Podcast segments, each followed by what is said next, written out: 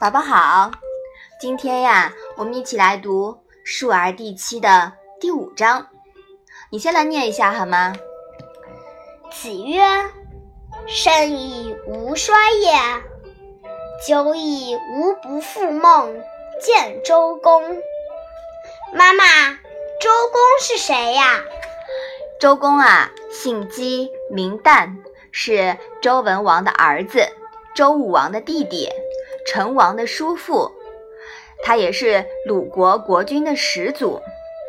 传说呢，周公是西周典章制度的制定者，他是孔子所崇拜的所谓圣人之一。这一章是什么意思啊？你来讲讲看吧。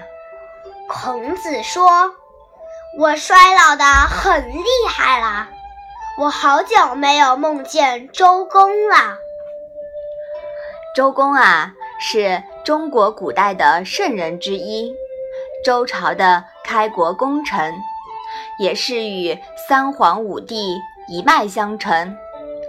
孔子自称他继承了自尧、舜、禹、汤、文、武周公以来的道统，窃比于老彭，肩负着延续文脉的重任。这句话呀。